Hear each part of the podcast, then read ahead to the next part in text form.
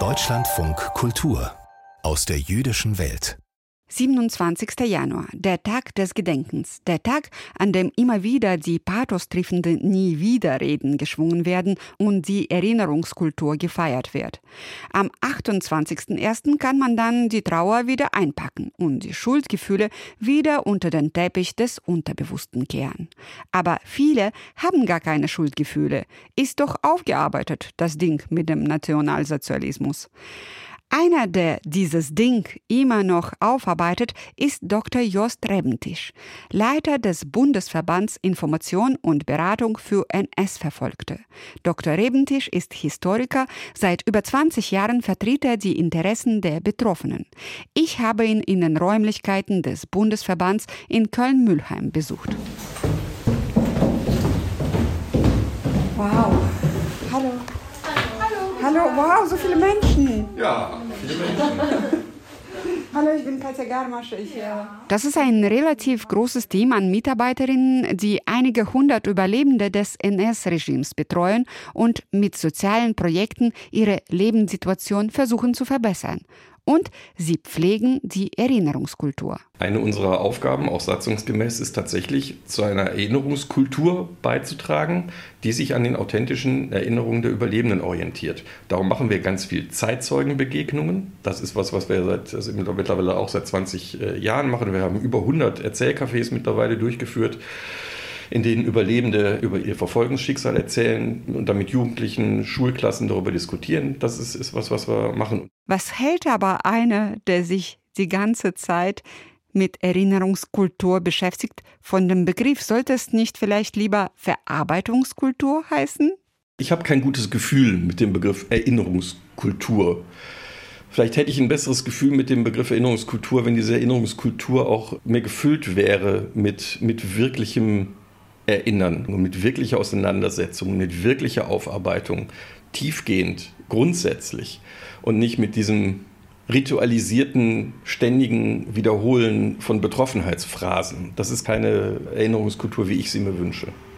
Ist es nach wie vor für die Deutschen ein äh, schweres Thema? Ja, das ist ein sehr schweres Thema, was schwer anzufassen ist. In Deutschland wird ja immer so ein bisschen so getan, als ob man Meister im Erinnern ist. Und als ob man, Erinnerungsweltmeister, ja. ja. Erinnerung, der Erinnerungsweltmeister äh, Deutschland. Und ich muss äh, leider sagen, dass es damit nicht so weit her ist. Also es gibt tatsächlich viele Gedenkstätten, es gibt viele Kranzniederlegungen und Reden zu den üblichen Gedenktagen, aber mir fehlt so ein bisschen, was daraus folgt, nämlich so ein, so ein tätiges Erinnern. Und ich glaube, es liegt am Ende daran, dass viele Menschen überhaupt keinen emotionalen Zugang mehr zu der Thematik haben, einfach weil sie sich weigern anzuerkennen, dass ihre eigenen Vorfahren an der NS-Verfolgung beteiligt gewesen sind. Und zwar nicht als Verfolgte, sondern als Verfolger. Daraus resultiert meiner Ansicht nach eine Abwehrhaltung, ein das nicht an sich ranlassen wollen, auch gespeist möglicherweise von verborgenen Schuldgefühlen, von Scham. Es gibt Gefühlserbschaft. Dinge, die man in sich trägt, Emotionen, Gefühle, von denen man nicht weiß, wo sie herkommen, die von den Generationen vor einem, von Eltern und Großeltern an einen weitergegeben werden, mit denen, mit denen wir leben müssen, mit denen wir arbeiten müssen. Und die Tätergeneration hat ihr Tun nicht aufgearbeitet zum allergrößten Teil hat aber die Belastung, die emotionale Belastung, die das mit sich bringt, weitergegeben an die Folgegeneration. Und die Folgegenerationen der Täterseite haben dieses diffuse Unbehagen an der Auseinandersetzung, an der Arbeit mit der, mit der NS-Vergangenheit. Und ich glaube, erst wenn es gelingt, dass die, die Mehrheitsgesellschaft ihre familienbiografische Verstrickung aufarbeitet und sich das klar macht, dass man also quasi immer Täter in der Familie hat, als Vorfahren, dann bekommt man wieder einen Zugang dazu.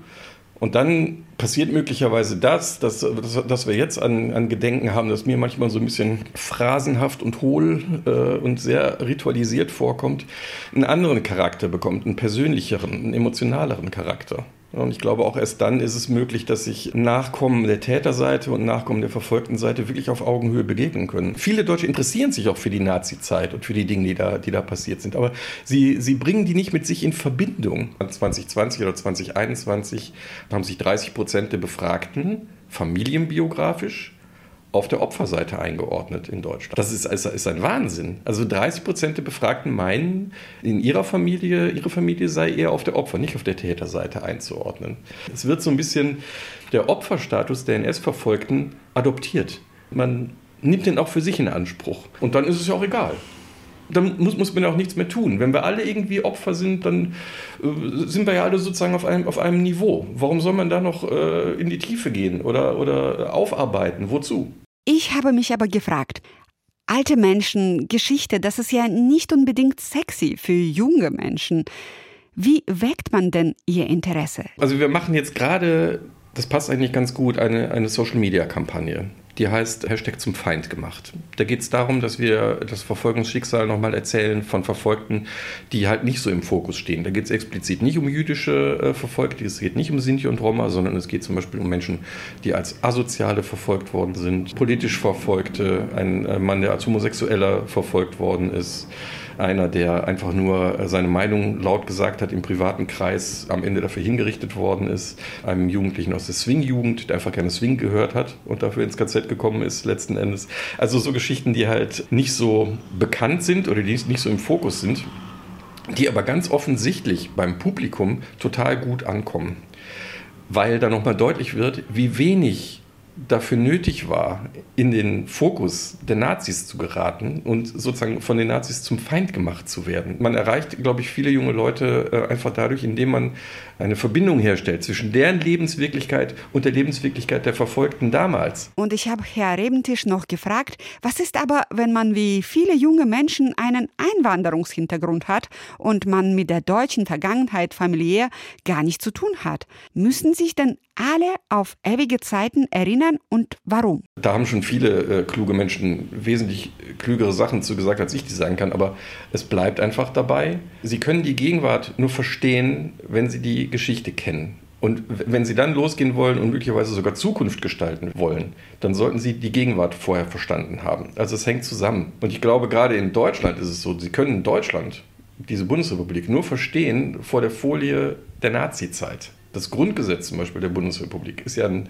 ganz bewusster Gegenentwurf zum NS-Staat gewesen. Und viele Dinge, die, die heute passieren, ob Deutschland Leopardpanzer in die Ukraine liefert oder nicht, das hat wesentlich damit zu tun, mit dem Zweiten Weltkrieg und mit der Nazizeit. Viele Menschen mit ähm, Wurzeln, die nicht in Deutschland äh, liegen, aber die heute in Deutschland leben, was haben die damit zu tun mit der Nazizeit? Ja, die haben da eine Menge mit zu tun, weil die in einem Land leben, das halt ähm, ganz wesentlich von dieser Nazizeit geprägt ist. Und wenn man dieses Land verstehen will, wenn man hier äh, verstehen will, wie die Abläufe sind, wie, wie was funktioniert, kommen sie ohne eine Auseinandersetzung und ein Gedenken und Erinnerung an die Nazizeit gar nicht aus. Wenn Sie sich eins der Projekte von Jost Rebentisch und Kolleginnen anschauen wollen oder auch mal in einem Zeitzeugencafé mit NS-Überlebenden reden wollen oder aber Sie vermuten, dass eins Ihrer Vorfahren auch ein NS-Opfer ist, dann schauen Sie doch auf ihrer Seite vorbei nsberatung.de.